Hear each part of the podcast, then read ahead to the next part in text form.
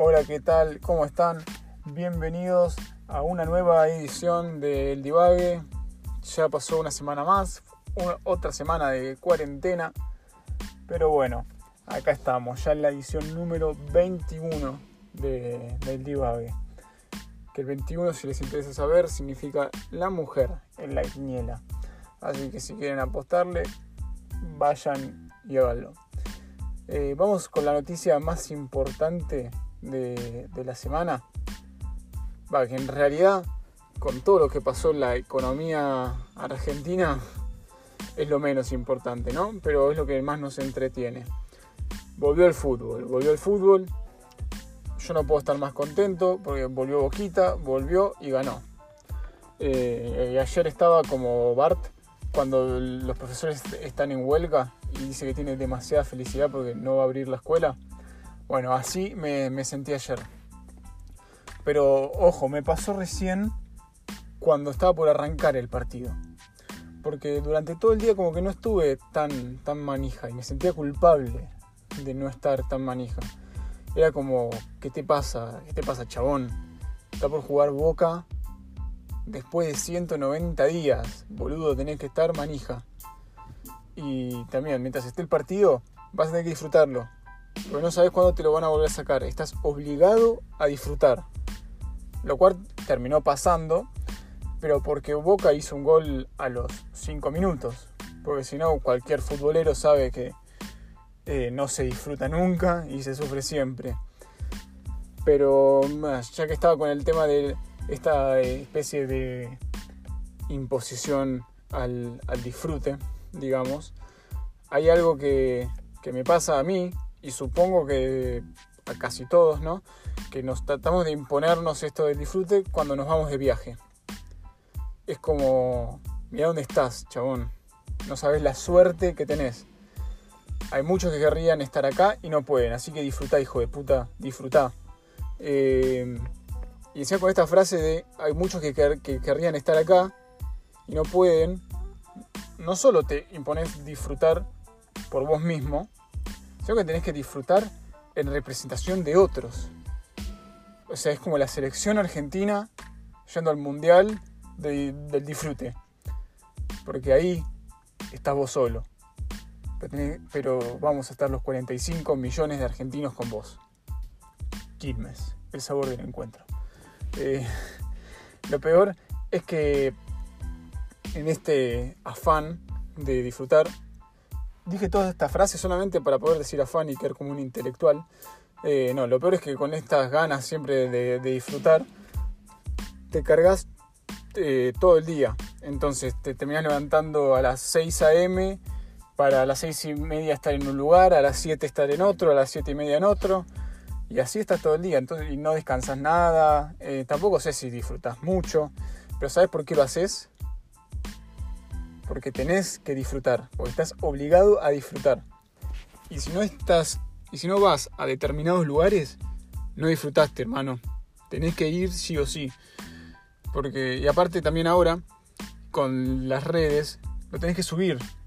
No solo tenés que estar ahí, disfrutarlo, sino que además lo vas a tener que, subir, porque si no lo subís, no cuenta. Es más, si no lo subiste, ¿para qué fuiste? Em, o sea que ahora no solo vas a estar obligado a disfrutar, sino que también vas a tener que demostrarle a tus seguidores que estás disfrutando. A lo mejor después se apaga la cámara, estás todo el día con cara de orto, pero bueno, no importa, el mundo cree que sos feliz y eso es todo, todo lo que importa. Pero pensando un poco lo de subir cosas así siempre a las redes, em, hay algo que pasa en mi mente cada vez que estoy por subir una historia o, un posteo, se me viene un pensamiento horrible. Eh, porque mira, esta, esta situación uno trata de ver en qué foto salió bien, tratar de, estar lo mejor posible en la foto o en la historia que vayas a subir. Pero de repente se me cruza un pensamiento eh, que es, esto lo va a ver un tipo mientras se está cagando. Y esa no es una imagen muy linda. Pero a ver, hay, hay que ser sinceros. es así, el 90% de las cosas que vemos en Instagram eh, las miramos mientras estamos en el baño, seguramente. Eh, dije 90%, puede ser más, ¿eh? Ojo, habría que, habría que investigarlo esto. Eh, es más, justo el otro día me enteré que hay un amigo que me escuchó también en el baño. Así que Salata, si estás escuchando, te mando, te mando un saludo. Y esto a partir de este momento van casi 6 minutos de podcast, se va a volver por, unos minutos medio escatológico esto.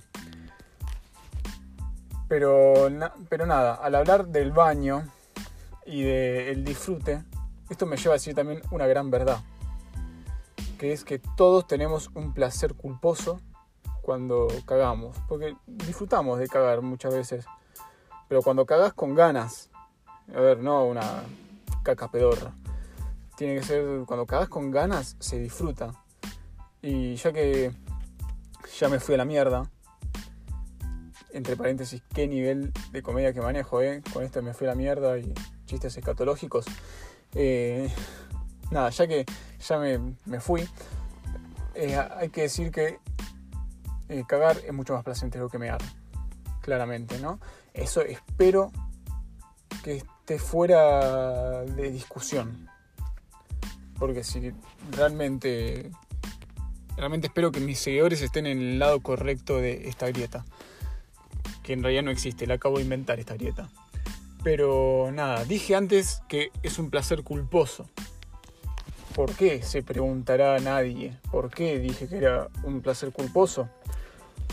porque según Google esto es eh, algo que nos gusta mucho, pero que preferimos no reconocerlo en forma pública. Entonces, yo pienso que por suerte es un, es un placer culposo. Porque imagínate estar en la parada de, colectivo, por ejemplo, y escuchar a dos tipos hablando del tamaño de su caca. Y darte cuenta que tu caca no es tan buena como vos creías y que hay gente que la tiene más grande. Y ahí sí importa el tamaño.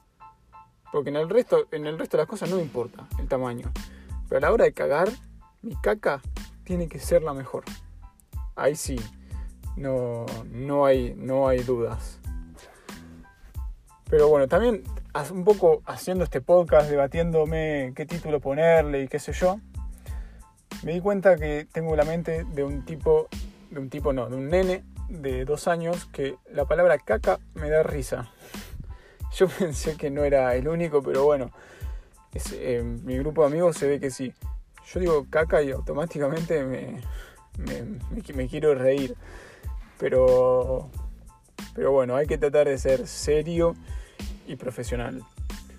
Vamos a dejar la caca de lado por un, por un segundo. Vamos a dejar todo lo escatológico y hablar de otros placeres culposos. Porque como dije antes, estuve investigando y por investigar me refiero a que busqué en Google qué significa placer culposo, como ya dije. Pero Google además tiene, me da ejemplos de cuáles serían placeres culposos y uno de ellos dice que puede ser una canción que te guste determinada canción o determinado artista. Y yo ya de eso sé mucho. Porque imagínate, desde chiquito, desde chico, a mí me gustaba Maná, cosa que no era nada popular, pero bueno. ¿Y labios compartidos? Qué temón labios compartidos. Pero no es algo que se pueda decir muy abiertamente, lamentablemente para mí. Eh, y también tengo que decir que aunque yo odie, porque lo odio, a, Arjona, canté con pasión varios de sus temas, seguramente. Em, sí, sí, seguramente. Después también tengo, eh, tenía en realidad un pendrive con, con canciones.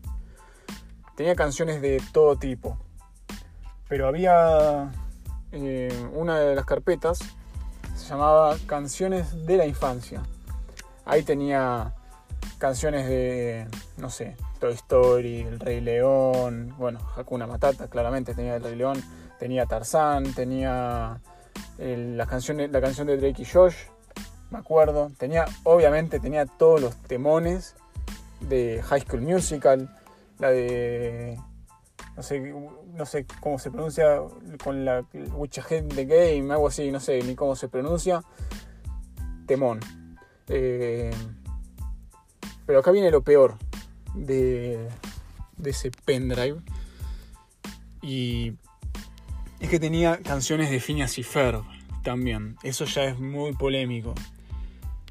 Tenía por lo menos dos canciones de Phineas y Ferb que no eran canciones, en realidad eran temaiquenes, eh, que eran, bueno, les digo, el título era Yo no tengo ritmo y Baum chica baum baum. y lo peor es que todavía me lo sé de memoria esas canciones. Es una canción que está en mi cerebro eh, permanentemente. Y en realidad yo pensé que después de haber imitado a Mickey Mouse, em, no podía caer, no podía caer más bajo. Pero bueno, voy a, voy a caer más bajo y voy a demostrar que me sé de mi memoria eh, las canciones que acabo de decir. Mira, yo no tengo ritmo. Arrancaba algo así como. Mira, a ver. Escucha lo que acabas de hacer. Al sellar y cerrarlo puedes escuchar. Tienes ritmo para dar y prestar. Yo no tengo idea, no sé qué decir. Yo tengo el ritmo de un sofá. Lo que yo pasé, qué tragedia fue. Más, más millonario ya no quiero ser. Mira, tengo un trabajo muy bueno. Tengo libros que yo quiero leer. Todas las viejitas con sus chales y chabritas. Más que podría alguien querer. Porque no tengo ritmo. Yo no tengo ritmo no tengo ritmo. Y así arranco y no paro con esa canción. ¿eh? Y ya, ya que empecé y no voy a poder parar, también les voy a demostrar que me sé la de Bound Chica Bound Bound. Me sé hasta el videoclip que están cantando en un, en un shopping. Y arranca, bueno, aparece Fiñas y cosas en el escenario y dice, Damas y caballeros, Last Fair Bets, yo soy Fiñas y él es Fair y vamos a cantar. Bao, chica, bao, bao, mi dice así, bao, bao, bao, siente mis latidos, chica, chica, chua. Nunca va a parar, wichi, wichi, este quiero a ti, te digo, bao, chica, bao, bao. Y así podría estar todo el día. Todo el día podría estar cantando esas canciones. Que así como lo ves, Bau Chica Bau Bau tiene mucho más sentido que varias canciones de reggaetón. Pero bueno, eso no, no, es tema de discusión ahora. Les dije que iba a caer más bajo que imitar a Mickey Mouse y es cantar como Phineas y Fer. Pero qué, qué temones que son. Y no quiero que, me mientan, pero díganme, después de haberme escuchado a mí cantar esto, ¿ustedes no automáticamente no pensaron en la canción también? O no sé, les que van a escucharla o yo fui el único que sigue teniendo la mente de dos años, como dije antes. Dígame, dígame eso después. Pero bueno, en fin, estamos llegando al final del podcast. Perdón por tanta vergüenza ajena. no sé cómo llegué, llegué a esto, pero bueno, ya se nos, termina, se nos terminó el podcast. Espero que les haya gustado ya saben qué hacer, me tienen que seguir en todas las, en todas las redes, tengo una sola en realidad, Twitter, arroba eldivague2. Eh, y nos estamos escuchando la semana que viene. Chao, hasta la próxima.